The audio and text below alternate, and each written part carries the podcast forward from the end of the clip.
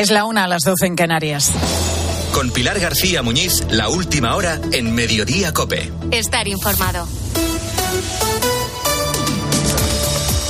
¿Qué tal? ¿Cómo estás? Muy buenas tardes. Bienvenido a Mediodía Cope. El Partido Popular mantendrá el poder en Galicia y lo hará con mayoría absoluta. Así que aquí no vamos a asistir al mercado persa, que supone negociar un acuerdo de investidura. Alfonso Rueda ha sido el vencedor de las elecciones gallegas, pero ya dijimos que pasara lo que pasara, se iba a mirar a Madrid. Y la primera lectura es que Alberto Núñez Feijóo ha salido reforzado, ha sido una especie de profeta en su tierra. Pero donde no pueden decir sin embargo, lo mismo es en el gobierno. La vicepresidenta Yolanda Díaz, también gallega, ha visto cómo Sumar no aparece en el mapa electoral y al PSOE le toca hoy rumiar el peor resultado de su historia en unas elecciones en Galicia. Ha perdido cinco escaños, prácticamente los mismos que ha ganado el bloque nacionalista galego, que ha subido seis. Ahora mismo el PSOE solo mantiene el poder regional en Asturias, en Navarra y en Castilla-La Mancha. La verdad es que en Galicia el PSOE no contaba con demasiadas esperanzas y lo fió casi todo a una alianza con el BNG y enmarcar la campaña gallega en clave nacional. Y como un efecto boomerang es ahora con los resultados cuando precisamente al PSOE se le ha echado encima esa clave nacional. ¿Está pagando la factura de la amnistía y los coqueteos con independentistas y nacionalistas? Alguien dentro de Ferrat debe de estar tratando de responder y es indudable que algo de todo esto hay. Está claro que a nivel regional mucho voto de izquierda se ha ido al bloque. Si en el horizonte tienes un pacto con los nacionalistas para quitar al PP, al final el votante puede inclinarse por el, el original, en este caso el BNG, y no por la copia. Ahora bien, se hubiera votado igual si hubieran sido elecciones generales, pues esta es una de las claves más importantes para el futuro. Y hay un ejemplo muy claro. Sumar. El partido de Yolanda Díaz consiguió en las pasadas generales más del 10% de los votos en Galicia, pero sin embargo, en estas autonómicas no ha llegado al 2%. Y este puede ser el clavo ardiendo del gobierno. Pensar que si fueran nacionales, el descalabro sería menor porque hubieran retenido más voto. O bien que la fuerza que gane el BNG pueda sumar para mantener al PSOE en la Moncloa en un futuro como una pieza más del Frankenstein. Es la baza que puede tener Pedro Sánchez y su equipo. Ahora bien, apostarlo todo a la permanencia en Moncloa, pactando con quien sea y como sea, tiene un precio a nivel regional y en Galicia a lo mejor el PSOE acaba de pagar la primera factura de esta legislatura.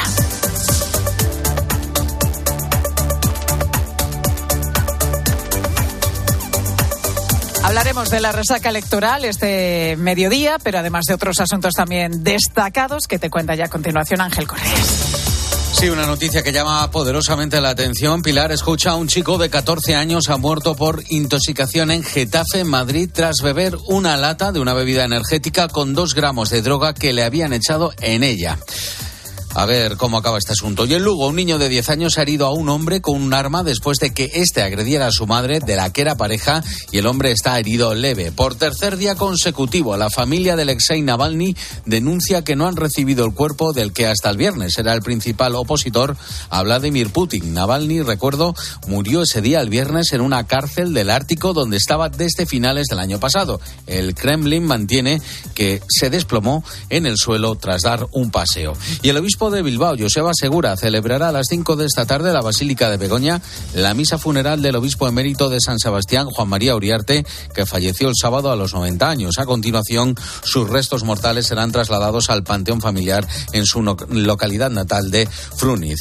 Y ocho mujeres y siete hombres entre los 19 y los 61 años de distintos perfiles eh, sociales, personales y profesionales y que no han marcado la X a favor de la Iglesia en su declaración de la renta han comenzado hoy un viaje de cinco días. Hasta el viernes van a recorrer varias eh, ciudades españolas para conocer de cerca distintas actividades de la labor social y espiritual que cada día realiza la Iglesia Católica en España.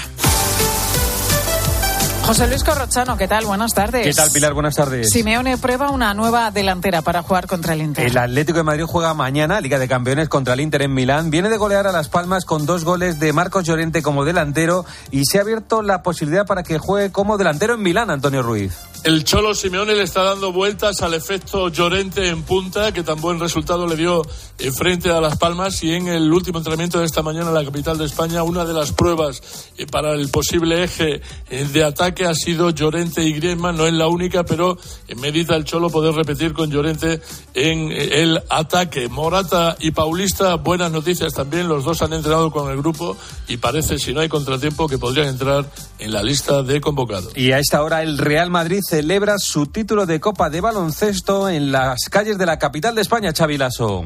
Sí, sigue el protocolo de celebraciones del Real Madrid. Corro, primero ha sido en la Real Casa de Correos con la presidenta de la Comunidad de Madrid, Isabel Díaz Ayuso, que ha reconocido el mérito del equipo y ha incidido en la figura de Chus Mateo, al que le ha dado la enhorabuena y ha dicho que no se lo pusieron fácil. Los jugadores han salido al balcón que da a la plaza de la Puerta del Sol a celebrar con la afición y ahora están a punto de llegar, de hecho acaban de llegar al Ayuntamiento de Madrid, donde seguirán con la celebración, en este caso con las autoridades locales, entre las cuales está el alcalde de la ciudad, José Luis Martínez Almeida. En fútbol hoy se cierra la jornada de liga con el Athletic de Bilbao. Girona es a las 9 de la noche. Hasta las 4 de la tarde, mediodía, Cope.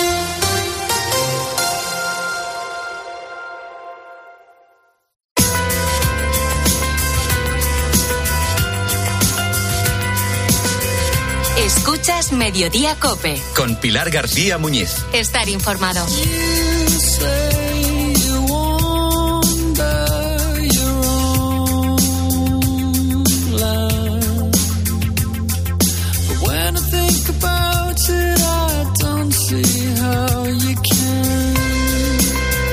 Es algo de lo que no se habla por vergüenza muchas veces, por el sentimiento también de culpa y porque es tan sumamente doloroso para los padres que se suele mantener siempre de puertas adentro. Cuando en una familia hay gritos, hay portazos, hay faltas de respeto, se llega incluso a los insultos o cuando en el peor de los casos los hijos agreden a esos padres. Cada año en nuestro país se abren cerca de 4.000 expedientes a jóvenes por agresiones a sus eh, padres, según datos de la Fiscalía de Menores. Pero solamente se denuncian los casos más graves, que son entre un 10 y un 15% del total. Hoy nos queremos acercar a este problema y lo hacemos a través del trabajo que llevan a cabo en la Fundación Amigo, donde ayudan a recomponerse a familias tocadas por esta violencia filoparental. Una de estas familias es la de Javier e Irene. Son padres de Claudia, que tiene 14 años. Ellos acudieron a la Fundación Amigo porque necesitaban esa ayuda y ahora, diez meses después, afortunadamente, las cosas han cambiado en casa. Con ellos está también Cristina Vaquero, que es precisamente psicóloga de la Fundación y una de las personas que les ha ayudado en este proceso. Buenas tardes a los tres. Hola, buenas tardes. Buenas tardes, Pilar. Javier, Irene, los padres, comenzamos con vosotros. ¿Cuándo empezaron los problemas en la convivencia? Realmente fue algo curioso porque nosotros eh, acudimos a la fundación eh, porque bueno pues empezábamos a ver que mi hija eh, desobedecía eh, le poníamos límites de, hora y no llegaba a su hora. Incluso pues mm, no fue a casa una noche y contando así pequeñas anécdotas de por lo que puede hacer algún adolescente que saca por primera vez los pies del tiesto se lo comentaba a mi hermana y entonces me dijo que me recomendaba hablar con una, con una amiga suya que era psicóloga y esta psicóloga fue la que me, me recomendó la fundación porque decía que nuestra hija empezaba a cumplir todo lo, mm, el patrón de un adolescente que acaba teniendo estos episodios de violencia filoparental. A mí cuando me decían que nuestra hija iba a, o sea, que cumplía esos, ese patrón, no creía que fuera posible que fuéramos a llegar a la situación a la que llegamos. Y es que dio la casualidad que eh, empezamos a venir a la fundación y, realmente la comunicación con, con, nuestra hija empezó a empeorar y bueno, pues es que empezamos a tener eh, eh, episodios de violencia en casa al mismo tiempo que empezamos a acudir a, la fundación una vez a la semana. Y, y, bueno, una de las cosas que me dijo esta amiga de mi hermana es que eh, la niña todavía tenía 13 años, era, es una edad temprana, todavía no tenía ningún tipo de adicción ni amistades que la pudieran llevar por el mal camino y entonces estábamos a tiempo de hacerlo. Y nos dijeron, eh, es mejor cogerlo a tiempo que no encontrarte con un problema cuando ya tenga de 16 a 18 años y ya pueda estar metida pues en alguna banda o con alguna adicción, etcétera. Y entonces fue, bueno, pues la mejor recomendación que nos han podido hacer, la verdad. Me imagino que tiene que ser, Javier, difícil eh, aceptar como padre, ¿no? Lo que está pasando en casa. Dices, bueno, igual es la adolescencia, que es lo que, bueno, pues siempre decimos muchas familias que tenemos hijos adolescentes y que sabemos que es una etapa complicada, ¿no? Pero, pero ¿cuál fue ese momento, ese punto de inflexión, ese momento en el que viste que ya no podíais seguir así? pues justamente yo creo que a mí me hizo un clic en la cabeza, ¿no? En el momento en el que evidentemente, pues la niña pasa, eh, es como una escala de, una escalada en la violencia de violencia verbal a llegar a agredir físicamente a mi mujer y ahí es donde evidentemente te das cuenta que lo que al principio decías que niña más mal educada, que nos habla mal y nos insulta, pues te das cuenta que evidentemente eso no es normal y que hay que ponerse muy serios y tratar el tema y, y pedir ayuda, que para eso están justamente los especialistas. Especialistas como Cristina, que también nos acompaña, eh, que es una de las psicólogas de la Fundación Amigo. Cristina, en esto las dos partes tienen que cambiar cosas, me imagino, ¿no? ¿Qué se trabaja con los padres y qué con los hijos para acabar con este tipo de situaciones tan violentas y tan extremas? Uno de los pilares de la intervención es la intervención familiar, ¿no? Eh, para empezar a darles un espacio en el que se pueda hablar de lo que ocurre en casa sin que nadie pueda huir y sin que no la violencia no ponga fin a una conversación, ¿no? Entonces, eso es uno de los puntos importantes. Aparte del trabajo familiar, que se hace de forma conjunta en sesiones terapéuticas familiares, se hace trabajo individual, como dices, tanto con, con los padres y las madres como con los hijos y las hijas, ¿no? En el caso de los padres y las madres, aunque cada familia es única y se adapta la intervención a ellos, sí que hay temas comunes que se tratan, ¿no? Como son, pues, estilos educativos, que en el caso de que haya dos progenitores compartan eh, un patrón educativo eh, de, frente a los, a los niños y a las niñas. Se les enseña a poner normas y también a recuperar ese afecto con, con los hijos y con las hijas que a veces después de una situación de violencia viene muy dañado. Y con los hijos y con las hijas lo primero que se trabaja siempre no es el reconocimiento de la situación de violencia y la extinción de la misma. Y luego siempre se trabaja pues otras eh, problemáticas asociadas, ¿no? Que suele ser pues la autoestima muy bajita, la gestión emocional, y luego ya depende un poco de, de cada caso. Irene, en vuestro caso, eh, ¿vuestra hija accedió a que alguien de fuera os ayudara? ¿Cómo reaccionó cuando, Sí. cuando le planteasteis que, que necesitabais todos, toda la familia ayuda? A ver, el tema es que la niña ya estaba en terapia con una profesional privada, ¿vale? Entonces, eh, eh, realmente eh, fue el cambio de enfocarle que el problema no era de ella, sino que el problema era eh, de toda la familia, que teníamos que aprender todos a convivir y a comunicarnos de otra manera para que la cosa fuera bien. Es decir, hacerle ver que de la misma manera que a lo mejor ella estaba cometiendo errores, nosotros también los estábamos cometiendo y todos teníamos que aprender. Esa fue la, yo creo, lo, lo fundamental que, que, bueno, pues que a ella le animó a, a entrar en la fundación, porque la solución que nos dio el otro profesional era directamente encerrar a la niña, eh, privarla de todos sus privilegios y conver- convertirnos nosotros en sus carceleros, lo cual no iba a ser una muy buena solución, ¿no? parece, desde bueno, luego.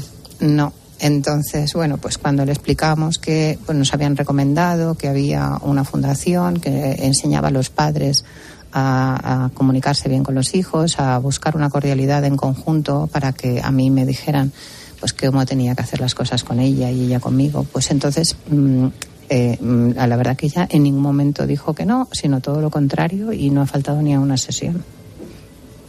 ¿Qué es lo que más os ha costado en este proceso, Javier? Pues mira, yo te diría que donde hemos puesto el principal foco siempre ha sido en, como te decía antes, en eliminar, erradicar completamente la violencia, eh, todo tipo de violencia, ¿no? Violencia verbal, violencia física, violencia, como dice Cristina, psicológica y económica, ¿no? Una vez eh, hemos conseguido avanzar en esto, pues un trabajo que también nos han ayudado mucho desde la Fundación es ayudarnos a definir reglas y conductas que se deben eh, llevar en casa por parte de todos. ¿no? Hemos, hemos hecho una lista de cosas que tenemos que mejorar y cómo, cómo esperamos comportarnos los unos con los otros y bueno, pues a enfrentarnos a esa realidad de, como digo yo, desaprender la manera en la que educábamos a nuestros hijos, que pensábamos que eh, era la ideal, en la que nos han educado nosotros mismos y que, por otro lado, con nuestro hijo mayor, pues nos había funcionado perfectamente, pues quizás ha sido lo más importante, ¿no? El, el asumirlo, verbalizarlo y trabajar en ello. Decía Cristina una palabra muy importante, recuperar el afecto, ¿no? Y recuperar también la, la comunicación que muchas veces es lo primero que, que, se rompe en una situación tan delicada como esta. Diez meses habéis estado trabajando con ella, con Cristina y con otros profesionales de la Fundación Amigo. ¿Cómo ha cambiado la relación con vuestra hija, con Claudia? Completamente, pero completamente. Vamos, un giro de 365 grados. Eh, precisamente cuando veníamos a esta entrevista nos la hemos encontrado que estaba paseando a los perros con unos amigos del colegio y hemos saludado a sus amigos y a mí se me ha olvidado darle un beso a ella y me ha dicho mamá y a mí no me das un beso entonces justo cuando hemos montado en el coche me ha dicho mi marido dice te das cuenta o sea mm, o sea fíjate eh, ella está afectuosa, está motivada, eh, vuelve a sacar buenas notas, eh, se quiere ir fuera a, estudiar Estados Unidos el curso que viene. Eh, es otra niña. Sí, la, verdad que comentabas, comentaba antes Cristina que y es verdad que cuando durante este proceso, ¿no? En, pasas por momentos de desafección muy grandes y, y te tienes que recordar una especie de mantra de mira esta no es mi hija es eh, la adolescente que tiene dentro, esto se va a pasar y va a volver a ser la niña estupenda, amorosa y maravillosa que siempre hemos tenido. Entonces, bueno, también, perdona que te interrumpa, eh, entender que ella también está sufriendo, porque aunque ella provoca, o en algunas eh, situaciones es la que llega a, subir en, la escala de violencia, eh, y en ese momento piensas que es como la niña del exorcista que está poseída y tal, pues no, lo que hay que darse cuenta es que mmm, ella al mismo tiempo está sufriendo por lo que está sucediendo y eso es una de las cosas que a mí casi me, me costó identificar, ¿no? Y, o creer que, que ella lo pasaba mal y tampoco podía entender que, que me quisiera. Eh, al mismo tiempo de que me estaba haciendo el daño que me hacía, ¿no? Entonces fue una de las cosas que más, eh, bueno, que con el tiempo he entendido, ¿no?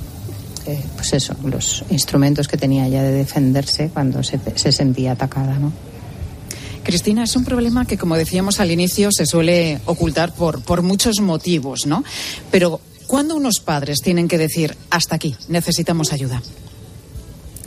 Bueno, se oculta por muchos motivos y entre otros porque es una realidad social muy invisibilizada, ¿no? Como decías al principio.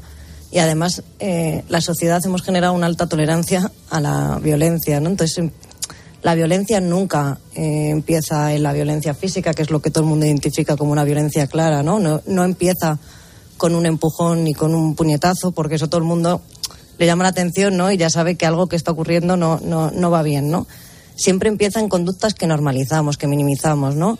Eh, el primer portazo, el primer eres tonta, el primer cállate, el primer no seguir las reglas, ahí es cuando ya tenemos que empezar a pensar que algo que algo no va bien, ¿no? Que hay que empezar a buscar soluciones y que en casa se está, se está siendo violento y lo, está, y lo estamos tolerando, ¿no? Porque si empezamos a normalizar ahí, justificando, ¿no? Como decían antes también eh, Javier y, y Irene, eh, es adolescente. Bueno, ser adolescente tiene muchas características propias de la adolescencia, pero no les hace violentos, ¿no? Simplemente es algo que han aprendido. Han aprendido en la sociedad, han aprendido en el colegio, a veces han aprendido en casa. Entonces, las primeras señales de alerta son esas respuestas que naturalizamos como adolescencia y no lo son.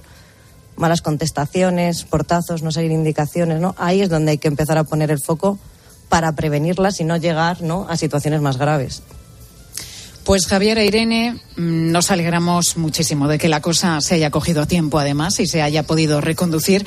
Gracias por contarnos vuestra historia, por abriros delante de un micrófono, que sabemos que no es fácil, porque además vuestro testimonio puede ser de mucha ayuda.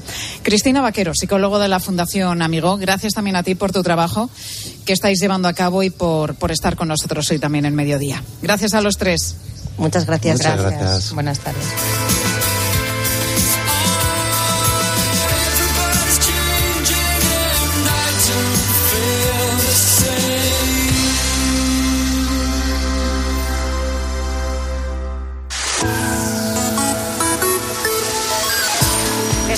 La una y 19 minutos, una hora menos en eh, Canarias. Estamos teniendo pues un invierno, la verdad que bastante suave. ¿Y la consecuencia cuál? Pues que las alergias se han adelantado. Desde finales de enero, por ejemplo, todos los alérgicos al ciprés lo están pasando, la verdad que fatal. Porque la alergia a este árbol se ha adelantado un mes en muchísimos puntos de nuestro país. Y hoy te preguntamos precisamente por esto. ¿Lo estás notando ya? ¿Eres alérgico?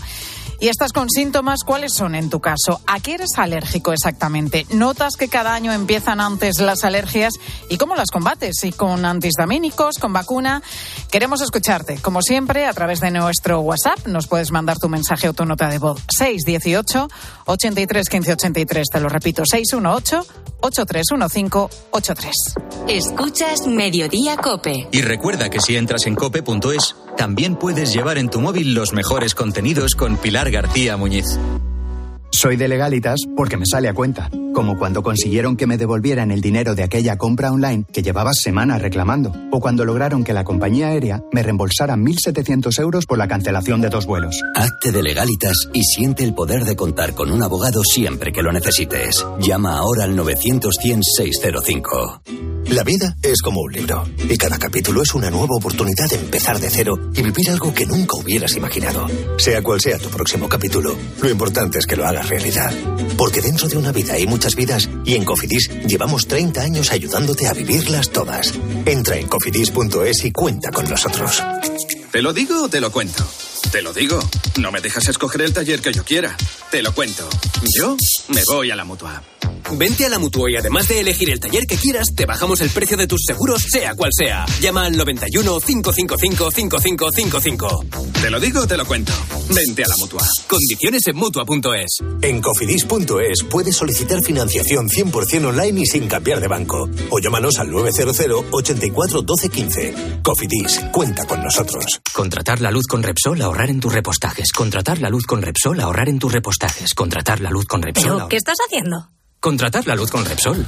Porque ahorro 20 céntimos por litro en cada repostaje durante 12 meses pagando con Wilet. Contrata la luz con Repsol en el 950 52 50 o en Repsol.es y enciende tu ahorro. Me encanta. Eh, ¿La tenéis con capucha? ¿La sartén? ¿Con capucha? Eh, tapa, tapa, tapa. Con tapa. Hasta el 29 de febrero llegan las rebajas del hogar del Corte Inglés. Hasta el 50% de descuento en menaje de cocina. En tienda web y app, el Corte Inglés.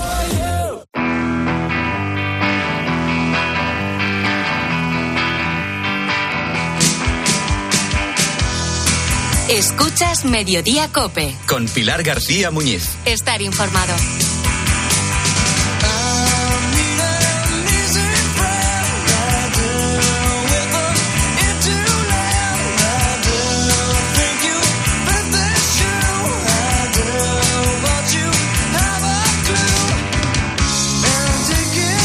Que lo haría en el primer asalto, pero finalmente fue en el segundo. Dos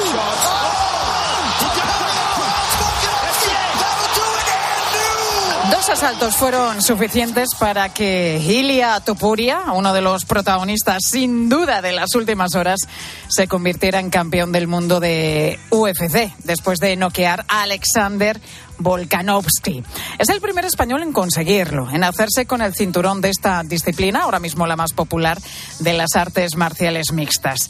Días antes de este gran combate, el luchador charlaba con nuestro compañero Juan Macastaño en el partidazo de Cope para explicar cómo se estaba preparando y cómo afrontaba además un momento clave en su carrera profesional. Y tenía claro que solo había un final posible. No me he preparado para este combate solamente con este campamento, ¿sabes? Me he preparado toda una vida para este momento. He meditado y he visualizado este momento a lo largo de mi vida. Entonces, estoy muy seguro, me, sé quién soy, sé las habilidades que tengo, sé de lo que soy capaz.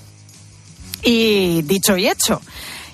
Bueno, como te decía, es uno de los protagonistas sin duda de las últimas horas, este hombre Ilia Topuria, pero ¿qué es realmente la UFC y por qué se ha puesto tan de moda desde hace un par de años. Pues se lo vamos a preguntar a nuestro compañero de deportes, Ángel García Muñiz. Angelito, muy buenas tardes. ¿Qué tal, mamá? ¿Cómo estás? Hermanita. Eh, pero hermanita, pero ¿cómo que sí, me has ascendido a mamá? ¿Eh? Te has ascendido a mamá, te has ascendido a mamá. No, no, hermanita, hermanita. Oye, hablamos de esto. Eh, Ángel, dejamos el tenis, que es una de tus especialidades, pero no sabía que le dabas también a este deporte. Oye, ¿qué es esto de, de, de la Uf, UFC? Por lo que hemos podido ver, mmm, no se parece nada al boxeo tradicional. Desde luego, hay muchas menos reglas, por no decir que prácticamente no hay ninguna. Hombre, reglas hay al final, porque no se pueden dar golpes bajos, porque no puedes atacar a las partes blandas, como pueden ser los ojos y demás, pero, pero sí, es eh, las artes marciales mixtas, que, lo llaman ellos, el MMA, que es al final todo lo que te sirva para derribar y noquear al rival, lo puedes utilizar. Eh, Ilia Topuria, por ejemplo, eh, fue luchador grecorromano cuando, cuando estaba en, en, Georgia, llegó a España con 15 años y ahí aprendió eh, jiu-jitsu, boxeador, es un extraordinario boxeador, de hecho es lo que hizo durante toda la la pelea, ni siquiera tuvo que irse al, al, suelo, donde también es muy bueno. Bueno, al final es mezclar todas las, como bien su nombre eh, dice, todas las artes marciales que sepas para, para intentar noquear a tu rival. ¿Y por qué está ganando tantísimos adeptos? Yo te confieso que, bueno, el nombre de Topuria lo, lo, conocía casi de lejos, ¿no? Y ha sido este fin de semana con, bueno, con su victoria cuando, cuando he dicho y he empezado a profundizar en la figura de él y en este deporte que, que, que apenas conocía.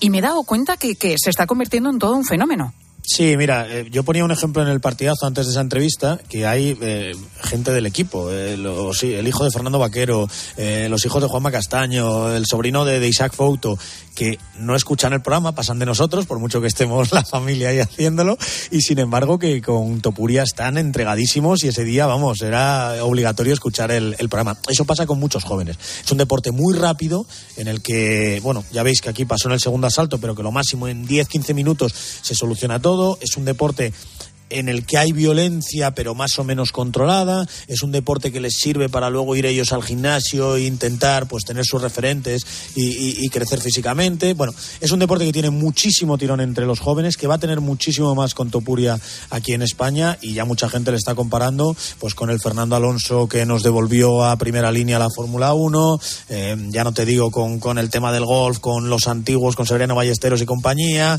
el motor, con Ángel Nier que va a ser un pionero en, en otra en figura nuestro país. de nuestro deporte, en definitiva, es, ¿no? Eso es, sí, una figura, pero que además arrastre a mucha más gente que se interese por este deporte, que no sé si empiece a practicarlo y demás. Pero, pero en España, eh, Angelito, en, en España se practica eh, este deporte, sí, las artes sí, sí, marciales o sea, mixtas, hay, ¿así? hay, hay, competiciones, no, no, no de primerísimo nivel ni con muchísima gente, pero yo creo que eso es algo que va a ir creciendo. Es decir, en España siempre ha habido mucha más tradición de boxeo, pero también ha habido competiciones de, de MMA y ya sabes que el grandísimo objetivo de, de Ilia Topuria, antes incluso de esta victoria, es traerse la UFC de verdad, o sea, el, el, el, la élite absoluta de, de, de, las artes marciales mixtas a, a, España y en un gran evento, a ser posible, en Santiago Bernabéu. Eh, bueno, ese, eso parece que va a ser el siguiente paso, ¿no? Sí, es lo que quiere él. Eh, bueno, se tiene que poner de acuerdo mucha gente, pero parece ya que Dana White, el mandamás absoluto de, de esto de la UFC, eh, está muy contento con el Bernabéu. De hecho, pregunto, ¿cuánta gente hay? ¿80.000? ¡Uh, perfecto! Eh, ¿Tiene techo? Sí, ahora sí, ya. Venga, perfecto, pues lo hacemos. A ver, eh, yo creo que en el próximo año, porque se habla de 12 y 18 meses, pero Topuria quiere acelerarlo, si no es en este 2024, muy a principio del 25, va a haber un grandísimo evento en el Bernabéu.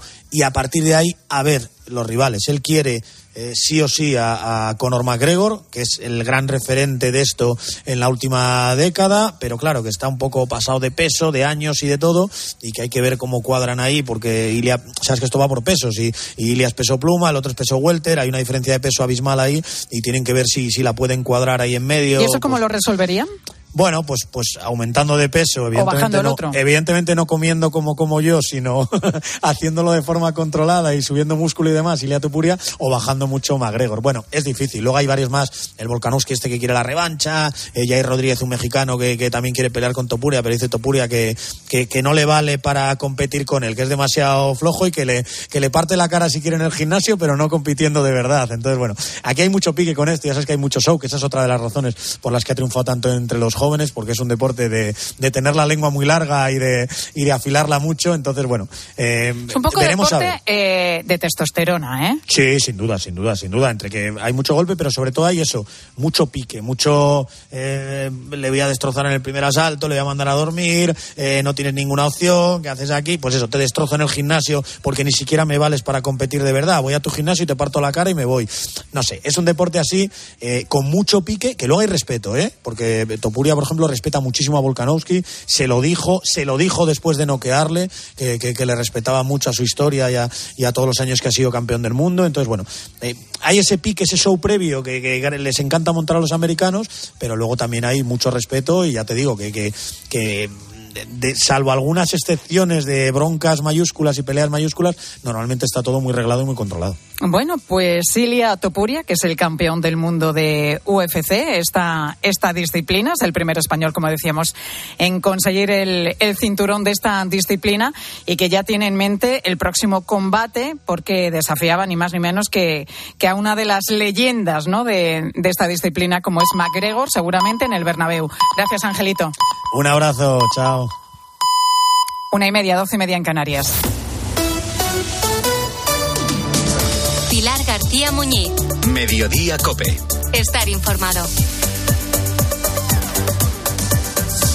Las elecciones gallegas celebradas ayer domingo han vuelto a dar al Partido Popular la mayoría absoluta con 40 escaños. El BNG seguirá siendo la segunda fuerza, ha aumentado hasta los 25 escaños, mientras que el PSOE se desploma hasta sacar solamente nueve. Además, por primera vez entra en el Parlamento Regional Democracia Orensana.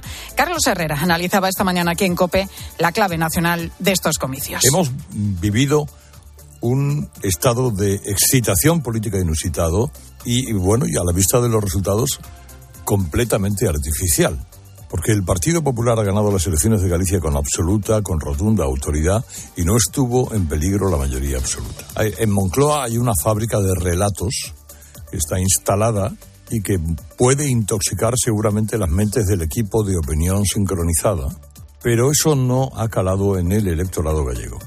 Una clave nacional que también ha analizado este lunes la presidenta de la Comunidad de Madrid, Isabel Díaz Ayuso. El partido de Pedro Sánchez ya no tiene la capacidad de criticar su absurda decisión de entregarse a la ultraizquierda. Lo que ha sucedido ayer implica la desaparición del PSOE en toda España y, de hecho, solo gobierna con amplia mayoría allá donde se sitúa en el extrarradio. Un político normal dimitiría esta misma mañana.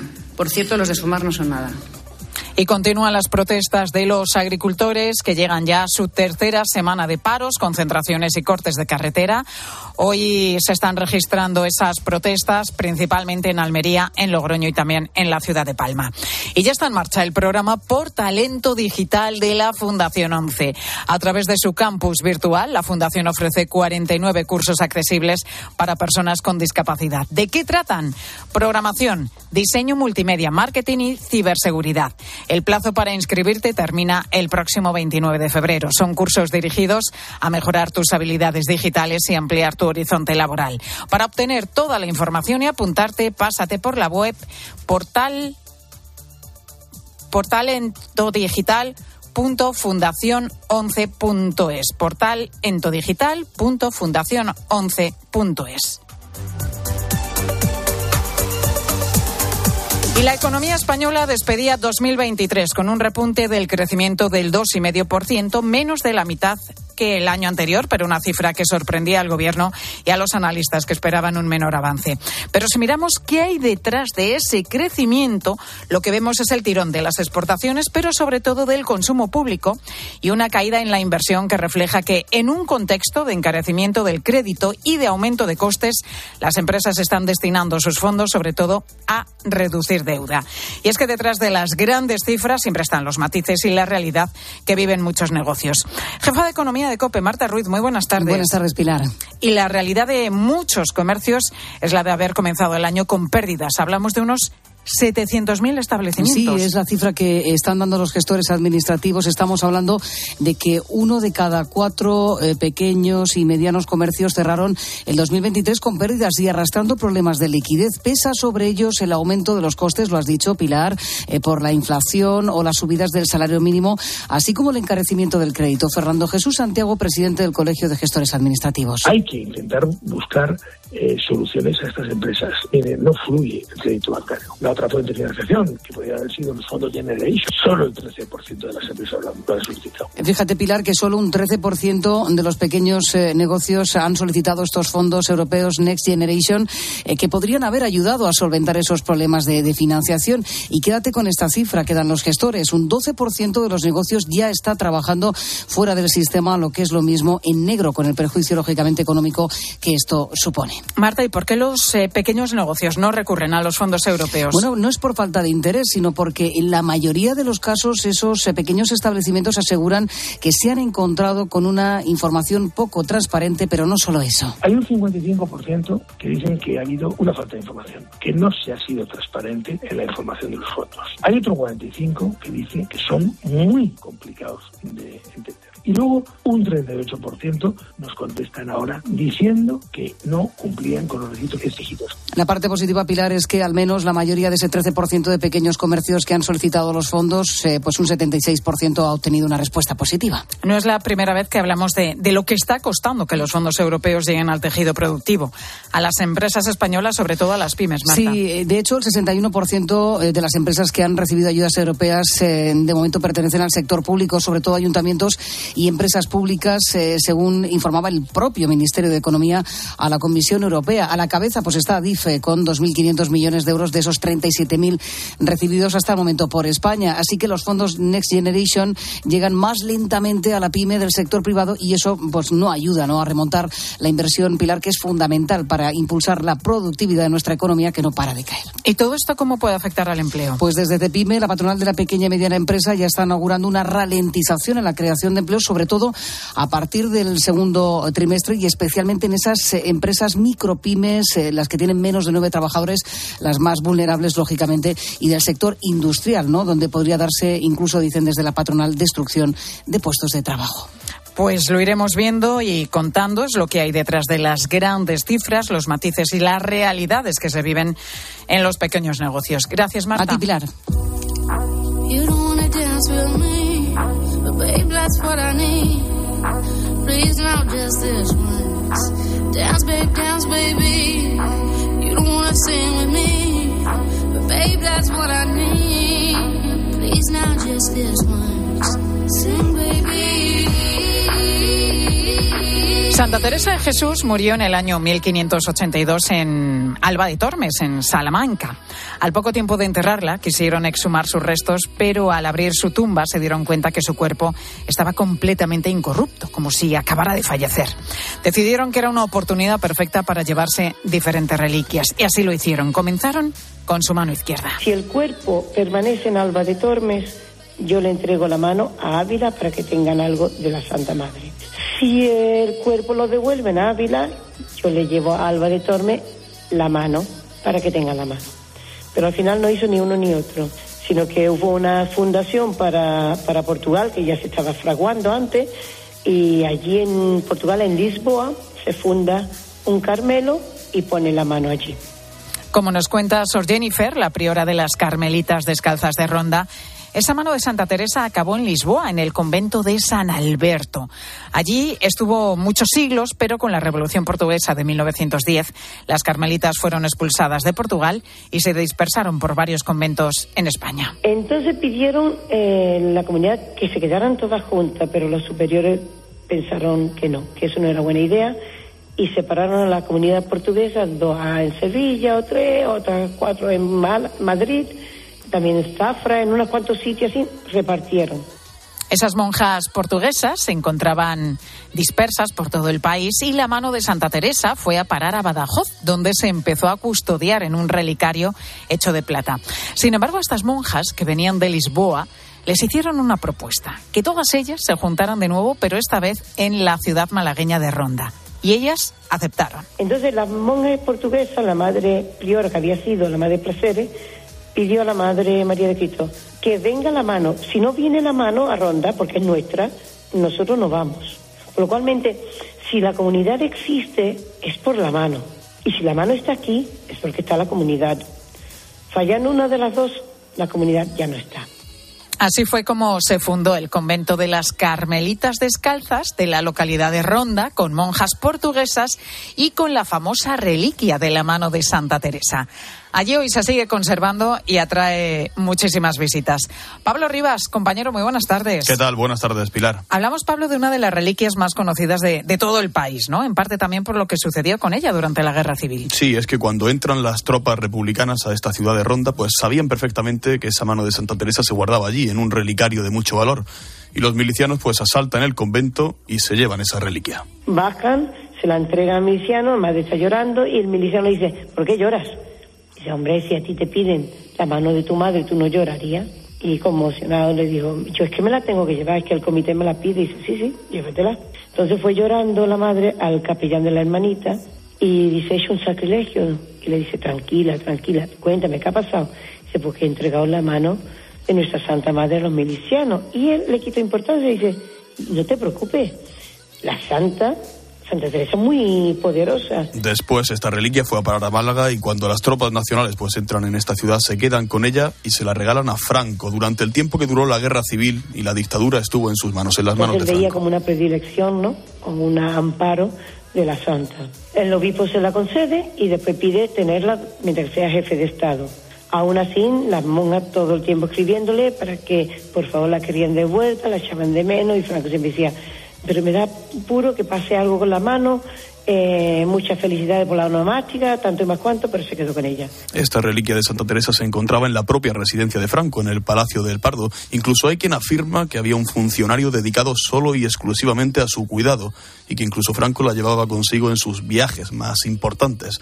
Además, si ya de por sí el relicario tenía mucho valor por la propia reliquia, porque estaba hecho en plata, Franco además lo enriqueció con muchas más joyas. A la muerte del dictador, esta reliquia volvió a las manos de las monjas carmelitas descalzas de Ronda. Fue en 1976, un día que, como nos cuenta la priora de este convento de Ronda, nunca olvidarán. Y una vez que termina misa, eh, don Ramón coge la mano, entra en clausura y se la entrega a la Madre María de Cristo, la misma que 40 años antes se la había entregado al miliciano. Como dijo un inglés, redención, sí, verdaderamente había redimido todo lo que había que redimir. Al año, año y medio se muere la Madre María de Cristo, pero ya como un nunc dimitis, ¿no? Ya puedo morir en paz, ya he visto la mano que llega a su casa. Son muchas las personas que bien por curiosidad o por devoción se acercan allí a Ronda a visitar esa pieza. Incluso ha servido como modelo de inspiración para algunas películas. Y es que Pilar, uno de los personajes más conocidos de las películas del universo Marvel es Thanos. Es un villano con, una gran, con un gran poder gracias a las gemas que tiene su guante, llamado el guantaleque del infinito. Pues bien, hay constancia de que tanto el creador de Marvel como los dibujantes George Pérez y Ron Ling se basaron en el relicario de Santa Teresa como modelo de este arma de ciencia ficción. Y es que basta con comparar las fotografías para darnos cuenta que son idénticos, prácticamente iguales. Curioso, la verdad. Bueno, como decimos, es una pieza que hace que muchas personas y también muchos curiosos se acerquen hasta ese convento de Ronda para conocerla. Ahora es posible que esta reliquia salga de esa ciudad malagueña. Y nosotros necesitamos una o do- dos monjas, necesitamos. Si fueran tres mejor, pero dos monjas para... eh, esto es como un edificio que se está derrumbando, entonces necesito un andamio, un andamio que me consolide y no se siga mm, derrumbando con dos o tres monjas, pero dos por lo menos, podríamos consolidarlo. Y después embellecemos, que vengan todas las que quieran ser monjas. Como nos explica Sor Jennifer, desde la pandemia han fallecido cinco hermanas en este convento de las Carmelitas Descalzas de Ronda. Ahora mismo son cuatro y tal y como marcan las reglas que desde el Vaticano existen para los conventos de clausura, se necesitan seis monjas para que un convento esté activo y en funcionamiento. Por tanto, si no encuentran a dos monjas pronto, pues no les va a quedar más remedio que cerrar. Jennifer nos cuenta que la formación de una monja es de 12 años y que esto también se vuelve en su contra. Pero claro, ahora mismo estamos en una encrucijada que unos 12 años de una formación es mucho para nosotros porque necesitamos ya monjas profesas solemnes. Entonces, eh, nosotras como comunidad lo que necesitamos es que dos o tres vinieran, aunque solo fuera por un año o dos, para ayudarnos y ver por dónde tira el Señor. Los vecinos de Ronda están muy inquietos con la posibilidad de que vaya a cerrar el convento más característico sin duda que tienen en la ciudad. Hay que tener en cuenta que si acabaran echando el candado, todo el patrimonio, el patrimonio que alberga el edificio, el convento en su interior, se distribuiría por conventos que la misma orden tiene por toda España. Y también saldría de allí pues esa reliquia ¿no? de la mano incorrupta de Santa Teresa. La priora Sor Jennifer asegura que vivimos en una sociedad que no quiere compromisos serios y a largo plazo y que este es el verdadero problema de la falta de vocaciones. Está pasando con los trabajos, porque el otro día una señora me decía, ay, mi, mi nieta ha cogido un trabajo buenísimo y le he dicho, ay, hija, qué alegría, ya tiene la vida solucionada. Y me dice, no, no, no, no, no, yo estaré dos años aquí, pero yo no me... Uy, qué, qué miedo quedarme yo aquí toda la vida en este trabajo. Es que no quieren que sea de por vida. En Ronda ya han empezado a recoger firmas para que el convento no cierre, pero las hermanas carmelitas consideran que lo mejor que se puede hacer es rezar por las vocaciones. Veremos qué ocurre finalmente con este convento y cuál es el futuro de la que es sin duda una de las reliquias más conocidas de España. Una historia que hemos conocido mejor gracias a nuestro compañero Pablo Rivas. Gracias, Pablo. A ti, Pilar. Una y 44 minutos llega en este momento la firma de José Luis Restán, que hoy reflexiona sobre la realidad que vive la Rusia de Putin. José Luis, muy buenas tardes. Hola, Pilar. Lo que sucede en Rusia es importante para todos en este momento. Y para entenderlo mejor, siempre recurro al profesor Adriano del Asta, vicepresidente de la Fundación Rusia Cristiana. Ante la muerte brutal e inesperada del líder opositor Alexei Navalny, recluido en una terrible prisión más allá del círculo polar ártico, ha escrito que en esta tragedia Rusia ha mostrado lo mejor y lo peor de sí misma. Lo mejor tiene el nombre de Navalny. Había regresado a su tierra natal después de ser objeto de un intento de envenenamiento, sabiendo que estaba destinado a prisión. En ella no ha dejado de ser libre y ha seguido defendiendo la causa de la libertad, a pesar de que sus acciones provocaban las reacciones más odiosas y absurdas por parte de sus verdugos. Más allá de sus opiniones políticas, con su regreso y su resistencia, ha demostrado lo que significa ser un hombre libre frente a un poder despótico. Lo peor de Rusia también ha salido a la luz. Un poder cínico que ejerce cualquier forma de opresión y arbitrariedad y que, ante su muerte, ha comentado con desfachatez. Seguramente es un accidente, cosas que suceden. En Internet circula una foto de Navalny con un cartel que dice No tengo miedo, tampoco lo tengáis vosotros. Dice el profesor del Asta que ha muerto porque hizo lo que menos puede tolerar este poder, que uno asuma su responsabilidad como hombre. El legado más profundo y exigente de su sacrificio consiste en no actuar por interés personal, sino más allá e incluso en contra de cualquier interés personal. Este espíritu de sacrificio que demostró Navalny tenía fuentes religiosas que él nunca mantuvo en secreto. Su muerte nos reclama no olvidar que existe una parte de la sociedad rusa, todo lo minoritaria que queramos, que nunca se deja aplastar por completo. La que representa también a Alexandra Skochilenko, condenada a siete años de prisión, que sigue diciendo que la vida humana es un milagro. O Ilya Yassin, que ante la posibilidad de ser liberado mediante un intercambio de prisioneros, ha preferido permanecer en su patria para preparar su reconstrucción. Nuestro occidente adormecido necesita mirar y aprender de personas como estas.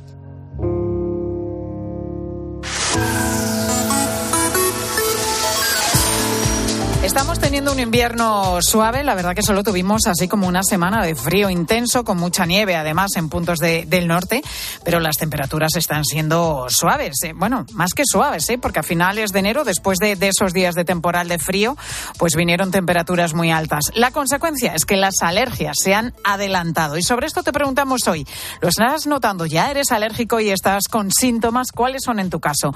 ¿A qué eres eh, alérgico exactamente? ¿Notas que cada año empiezan antes las alergias? Queremos escucharte a través del 618 83 15 83. Te quedas ahora con tu cope más cercana.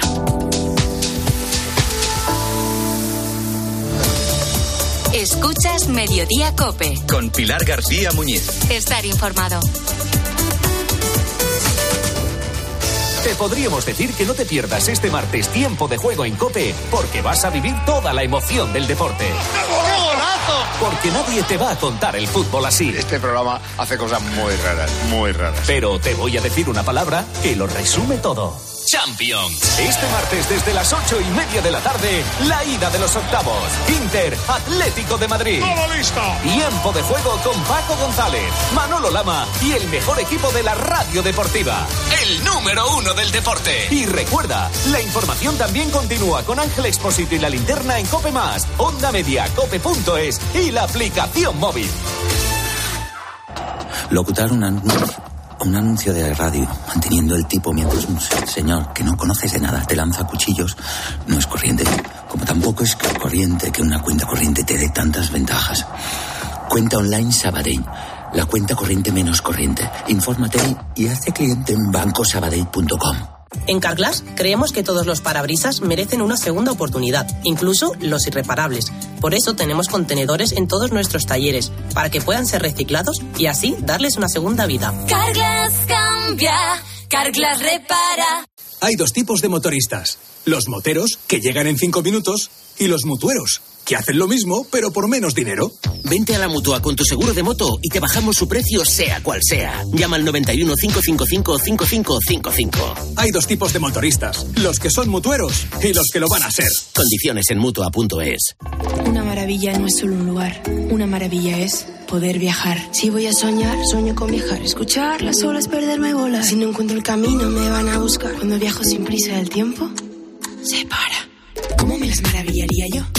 ¿Cómo me las maravillaría yo? Maravíllate con hasta 600 euros de regalo en el corte inglés y sin gastos de cancelación. Consulta condiciones. Reserva ya tu gran viaje y maravíllate con viajes el corte inglés. ¿Cómo me las maravillaría yo? ¿Cómo te las maravillarías? Tú. Pilar García Muñiz. Mediodía Cope.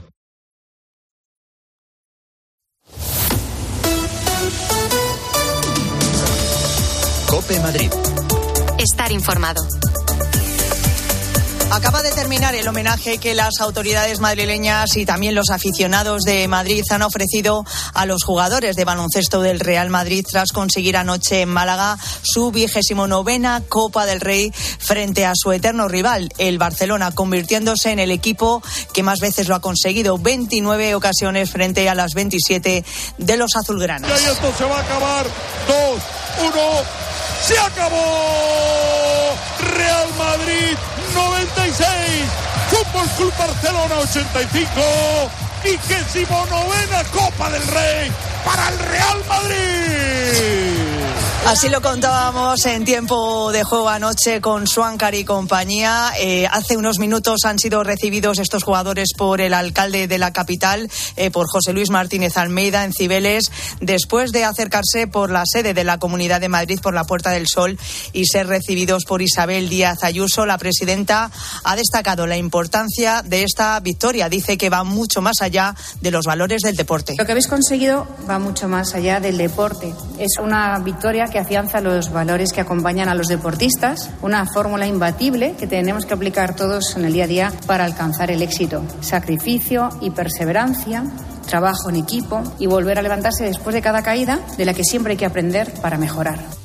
Bueno, pues eh, enhorabuena eh, a todos estos jugadores y por supuesto también al equipo técnico. Soy Mónica Álvarez, esto es Mediodía Cope Madrid. Enseguida te voy a contar más cosas que te interesan. Ahora es momento ya de acercarnos a la Dirección General de Tráfico.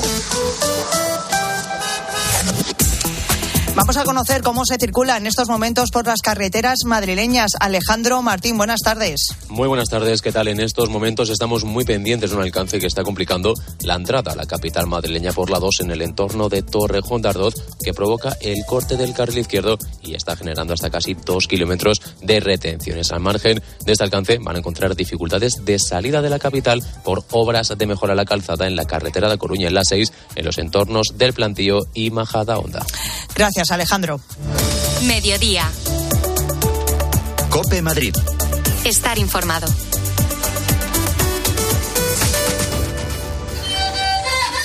Cada vez más naranjas saben así, porque no todas reciben el cariño de una familia.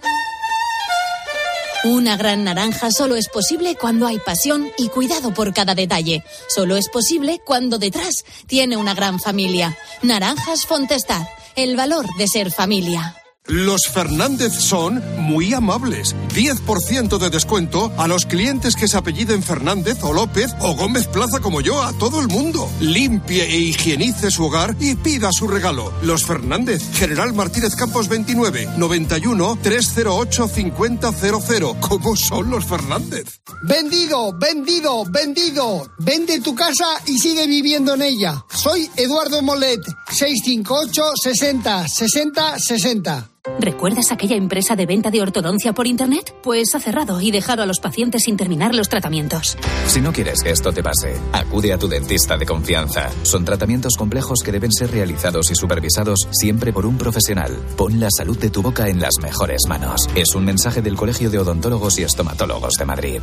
Cambian los tiempos, cambian las modas, pero el estilo, la calidad y el servicio de José Luis permanece inalterable en sus 10 restaurantes y catering. La esencia de un grupo en constante crecimiento. José Luis, la referencia de la alta cocina para tus celebraciones, comidas, cenas y catering. Infórmate sin compromiso en el 91 484 4303 y vive momentos memorables.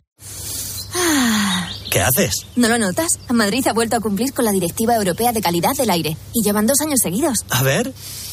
Ah, oye, pues sí. Movernos en transporte público, caminando, renovar el vehículo, las calderas, instalar placas solares, cada gesto cuenta. Gracias a todos, Madrid tiene otro aire. Ayuntamiento de Madrid. ¿Necesitas reír? Pues no te pierdas La Madre que me parió en el Teatro Lara. Séptima temporada de la comedia de éxito que ya han visto más de 400.000 personas. La Madre que me parió en el Teatro Lara. Una loca comedia sobre las relaciones madre-hija. Líos y secretos en La Madre que me parió. Más info en teatrolara.com.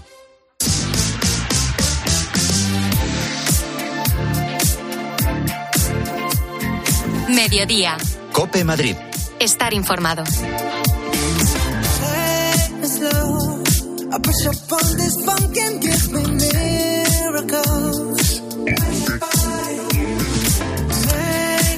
Y seguro, seguro, eh, que alguna vez has tenido la sensación de ver mal el móvil, la carta en un restaurante, o te cuesta cada vez más leer un libro, esa sensación de tener que alejarnos las cosas para verlas bien. A mí me pasa, ¿eh? yo ya me tengo que quitar las gafas que, que llevo y, y me tengo que alejar cada vez más los folios, en fin. Bueno, pues todas estas cosas son las consecuencias de la presbicia. Vamos a hablar de este defecto óptico, por llamarlo de alguna manera, con Juan Carlos Mora. Él es optometrista de Óptica Roma. Juan Carlos, ¿qué tal? Buenas tardes.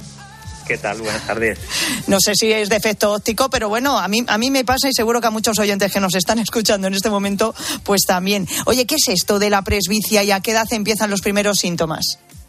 Pues mira, lo has expresado fenomenal. La verdad es que se nota que ya empiezas a conocer de qué va esto de la presbicia. ¿eh? Pero, pero bueno, mira, por, por, decirlo un poquito más técnico, ¿eh? es la pérdida de capacidad que tienen nuestros ojos para enfocar los objetos que están cerca. Esa es la definición, ¿no?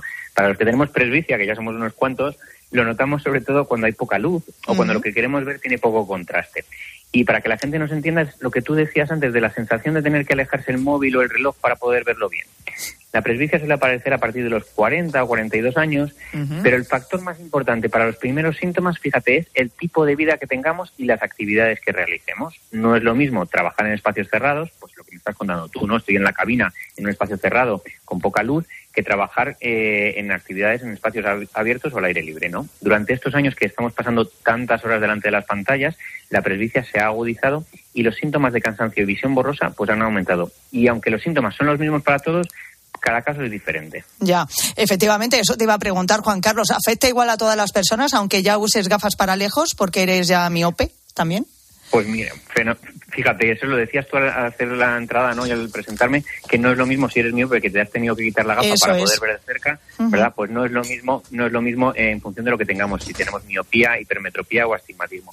Y por eso, fíjate, el mensaje casi de los más importantes es que no podemos solucionar la presbicia con las típicas gafas premontadas. ¿Por qué? Porque no llevan, no tienen en cuenta la diferencia de graduación que hay de un ojo a otro, no tienen en cuenta la miopía, no tienen en cuenta el astigmatismo y lo único que nos van a producir es cansancio y que se estropeen nuestros ojos. Por eso es fundamental revisarse la vista con un optometrista. Sabes que en Óptica Roma somos más de 50 optometristas para garantizarte que conseguimos la mejor solución para cada caso. Claro, ¿y cuál es la mejor solución, Juan Carlos? Pues mira, la mejor solución depende sobre todo del tipo de vida que vayas a hacer y puede ser con una sola gafa de cerca pueden ser con unas gafas ocupacionales, que mira, es una gafa muy interesante para la gente que pase muchas horas delante del ordenador y tenga que estar viendo papeles a la vez, o una gafa progresiva, que es la más completa de todos, que nos permite ver de lejos y de cerca con la misma gafa. Y otro de los mensajes interesantes de hoy es que además de todo esto de las lentes, hay que elegir muy bien la montura. Tiene que ser una montura que se ajuste, que sea cómoda, pero que además nos permita ver bien a todas las distancias en función de cómo le hagamos la gafa. Así que, como ves, hay mensajes muy importantes. O sea, que la montura también es, es importante, fíjate, no, no lo sabía yo. En fin, pues déjate asesorar, claro que sí, por los expertos de la visión óptica Roma, tus ópticas de Madrid. Juan Carlos Mora, optometrista de óptica Roma, que me voy a pasar yo ya a hacerme pues una revisión en condiciones con vosotros. Juan Carlos, muchas gracias. Aquí te esperamos. Muchas gracias. adiós, adiós.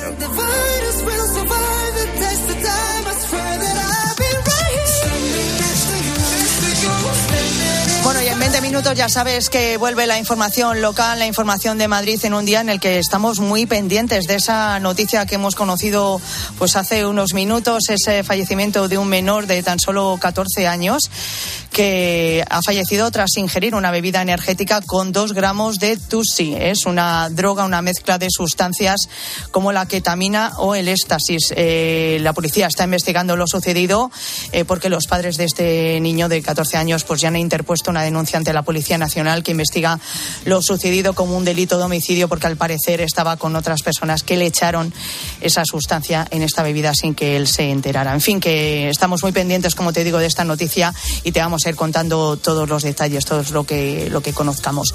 Seguimos ahora contándote todo lo que te interesa en Mediodía Cope.